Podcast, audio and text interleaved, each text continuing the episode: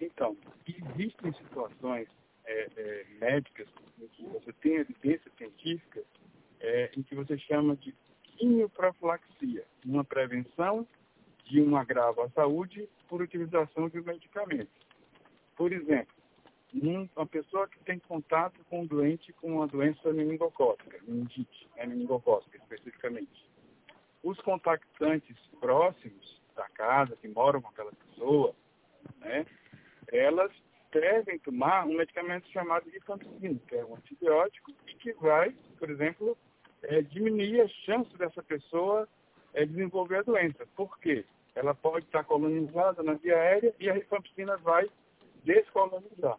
Isso é uma quimioprofilaxia, uma, uma prevenção, né? Então você não está doente, mas é possível que você esteja com aquela bactéria na sua garganta, digamos assim, na via aérea, e aquele antibiótico vai fazer essa prevenção, né? É, é, então, assim, o problema é que se foi muito longe nessa história em relação aí, principalmente a, a ivermectina, a nitazoxanida e a própria é, é, hidroxicloroquina, é como é, não só é, ela não tem potencial para tratar a Covid, como ela não tem potencial para prevenir a Covid. Mas tem